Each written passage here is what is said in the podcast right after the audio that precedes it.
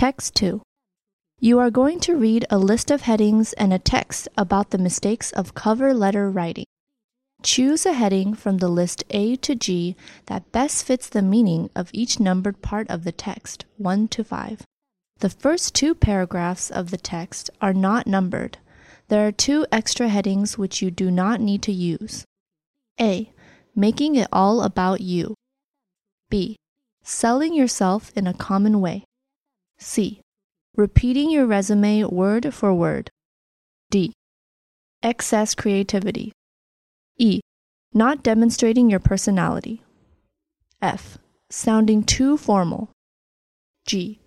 Using a form letter that looks universal enough for you to insert job title at insert company. The cover letter structure, style, and content is often closely reviewed by hiring managers. Although many candidates may feel bewildered when writing one, it's important to think of it as your elevator pitch except in this case. It's simply in writing as a snapshot of who you are as a candidate and why you're the best person for the job. With the right cover letter, you can open the door to a first round interview. However, if it falls flat, it's game over before it begins. Let's take a look at some of the biggest mistakes you can make when composing a cover letter. 1. Similar to how you're trying to impress the employer as to why you stand out from all of the other candidates, they need to feel special too. Cover letters shouldn't take you hours to write, so it's important to spend even 15 minutes to customize each one. Create a template and customize it for each job by writing something such as I'm interested in pursuing your talent acquisition coordinator position, job code 891197 in your Jersey City office. 2. When you talk to someone with your elevator pitch, there should be a sparkle in your eye, enthusiasm in your voice, and the content should stand on its own in a concise and compelling way. The same holds true for your cover letter, and since it's in a one dimensional form, it really has to pop. Why should they even hire you? What makes you so special? What are your spot on skills and experiences that make you a no brainer for this position?